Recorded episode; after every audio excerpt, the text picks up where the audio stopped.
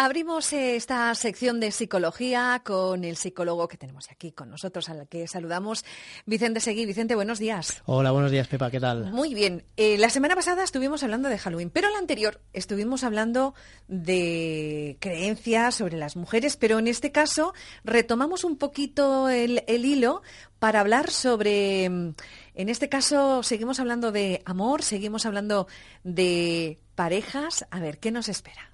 Pues bueno, para hoy tenemos preparado un interesante programa que es el tema de los mitos románticos, mitos y creencias que podemos encontrar en la sociedad y que no solo afectan a una persona, sino a ambos miembros de la pareja. Súper interesante y da para, para mucho, para un programa yo creo que para, para diez. Exacto. Además, eh, lo sufrimos todos, eh, siendo, digamos, una de las consecuencias más importantes que, que nos pueden hacer tener el originar una obsesión por hallar a otra persona para empezar a vivir, ¿no? Y para realizar sueños o incluso para empezar a ser feliz. Es decir, en vez de tener una persona y construir una relación maravillosa con esta persona, esperamos a que aparezca eh, algo perfecto, una relación perfecta, sin necesidad de haberla construido antes. Y esto, pues, normalmente no es lo que suele suceder. Es como obsesionarse, ¿no? Exacto, más o menos, podríamos decir. Bueno, vamos con ello, venga, dale. Bueno, vamos adelante. Tengo unos, eh, además podréis observar que son como y frases muy simples que encierran, digamos, una simplificación peligrosa de lo que suele ser la realidad. ¿no? vamos a comprobarlo. El primero de todos es el amor todo lo puede. ¿no? Esta creencia de que pensamos eh, que si hay amor en una pareja, eh, todo va a ser posible y todo va a ser superable. Y por desgracia, eh, no. creo que ya todos tenemos experiencia en que esto no suele ser así. Entonces, hay que tener en cuenta que a pesar de que hay una tentación y suena muy bonito el verlo escrito, la idea de que si hay amor eh, es garantía suficiente es bastante irreal. Además, eh, funciona también en el sentido inverso, en el sentido de que llevamos o podemos llegar a pensar que si hay problemas en la pareja quiere decir que no hay amor y nada más lejos de la realidad. El siguiente que tenemos es eh, Amor a primera vista. De hecho, recuerdas, no sé si recordarás que había un programa. Eso es interesante, ¿eh? porque eso ha sido tema de debate en muchas comidas y cenas. Y lo seguirá siendo, y lo seguirá siendo. Bueno, este mito puede llevar a, las personas, puede llevarnos a ignorar relaciones que tienen un potencial enriquecedor muy alto para todos nosotros. El hecho de que si no hay una pasionalidad con una persona, nada más verla o al verla por primera vez, quiere decir que no va a haber amor. Es decir, interpretar eh, eh, la pasionalidad ardiente como prueba de amor.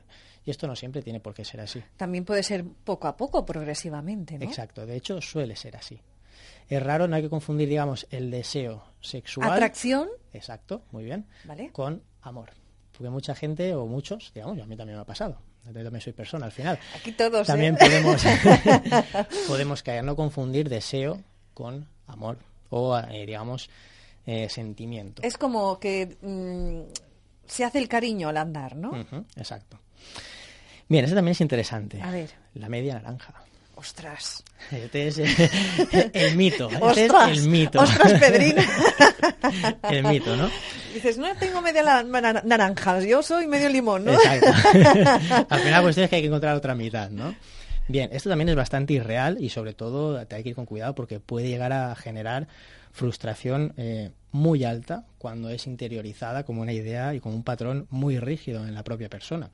Es decir, nos aferramos a un vínculo eh, solamente por pensar que nunca jamás se va a encontrar a otro ser tan perfecto como yo o que va a ser perfecto. O compatible. Exacto. Esto vendrá ahora. Ah, vale. Es decir, eh, una persona que nos llene de primeras así sin más, también es bastante complicado, ¿no? Y te puede... Pero también puede frenarte un poco. Exacto, de eso se trata. Que te deja de. Todos estos mitos lo que van es que dejas de buscar o dejas de a lo mejor de interesarte por relaciones que potencialmente podrían ser muy buenas, pero como no cuadran con una idea inicial. Por ya de buenas a primeras haces uff. Exacto. ¿Vale? Entonces nos estamos perdiendo, eh, yo creo que muchas cosas. Al final es que lo que suele suceder con esta media naranja es una idea de perfeccionismo irreal que tenemos sobre la otra persona, sobre cómo debería ser, con lo cual lo que probablemente nos va a acabar sucediendo es que no encontraremos a nadie que encaje en nuestro patrón. Una decepción detrás de otra. Exacto. Muy bien. Y para terminar, eh, continuando un poquito, este sería como una especie de derivación de la media naranja, es buscar eh, que la persona correcta nos llena en todos los aspectos de la vida. Uf. Es decir, mi pareja será, yo sabré que será una, una buena pareja para mí cuando eh, me llene en todo y me complete en todo. En todo. claro, es que ese todo. Ah, muy bien. Muy bien. Te vamos a dar al final. yo creo el título Una medallita. Está muy bien.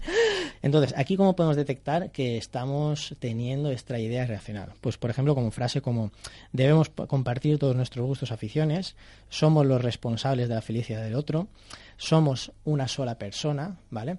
Aquí podemos eh, son pistas que nos pueden llevar a saber que estamos padeciendo este tipo de creencia irracional. Además, eh, son frases que también, si, si te paras a pensarlo y hmm. las sacamos del contexto, eh, caen por su propio peso. Hombre, somos una persona, cada uno es su... Somos uno solo, podríamos decir, ¿no? Bueno, somos dos. Exacto. Pero, a lo mejor... Claro, claro. Entonces, estas expresiones, si, si, te fijas, si las sacas un poco de contexto de lo que sería el amor romántico, te das cuenta que no tiene ningún sentido. Dentro del amor, pues al final normalmente acaban provocando más problemas que soluciones. Entonces, bueno, al final yo lo que me gustaría decir es que una buena relación, así como un buen amor, es más, eh, podríamos decir, se construye más que se encuentra. Se trata de ir poco a poco, de ir disfrutando, de ir construyendo, y si en esa construcción vemos que no sucede lo que nos gustaría o que obviamente no nos va llenando, cambiar y no sucede, ni no pasa nada por ello. Pero no descartar o dejar de porque la persona no entre en un paquetito que tenemos predefinido. Es muy, muy interesante porque, a ver, eh, conozco a diferentes personas que dicen, es que me cuesta tanto encontrar una persona a lo mejor la conozco, me gusta, pero mm, me ah. deshincho. es la palabra, me deshincho. Aquí a lo mejor lo que tendríamos que plantearnos es si el problema no está en que no encuentro a nadie para mí, sino en que mis propias ideas hacen que nadie sea para mí. O expectativas. Exacto. Mm, interesante. Bueno, Vicente, ¿dónde te podemos encontrar? A ver. Podéis encontrarme a mí y a mi compañero Nico nutricionista en la calle Marqués de Campo 18, segundo B, teléfono 630-659166 y en redes sociales, Twitter, Facebook e Instagram, arroba Psicología con V y con S, Psicología. Muy interesante, como siempre, cada semana, todos los miércoles, a partir de las doce y media, nuestra sección de psicología. Tengo que decir que no han terminado. La semana que viene haremos la segunda parte, que hay más mitos. Hay más mitos sí. sobre el amor y las parejas. Exacto. Bueno, yo tengo ahí por ahí algunas ideas que te voy a dar a ver si. Perfecto, las podemos comentar. Hasta ahora. Adeu. Chao.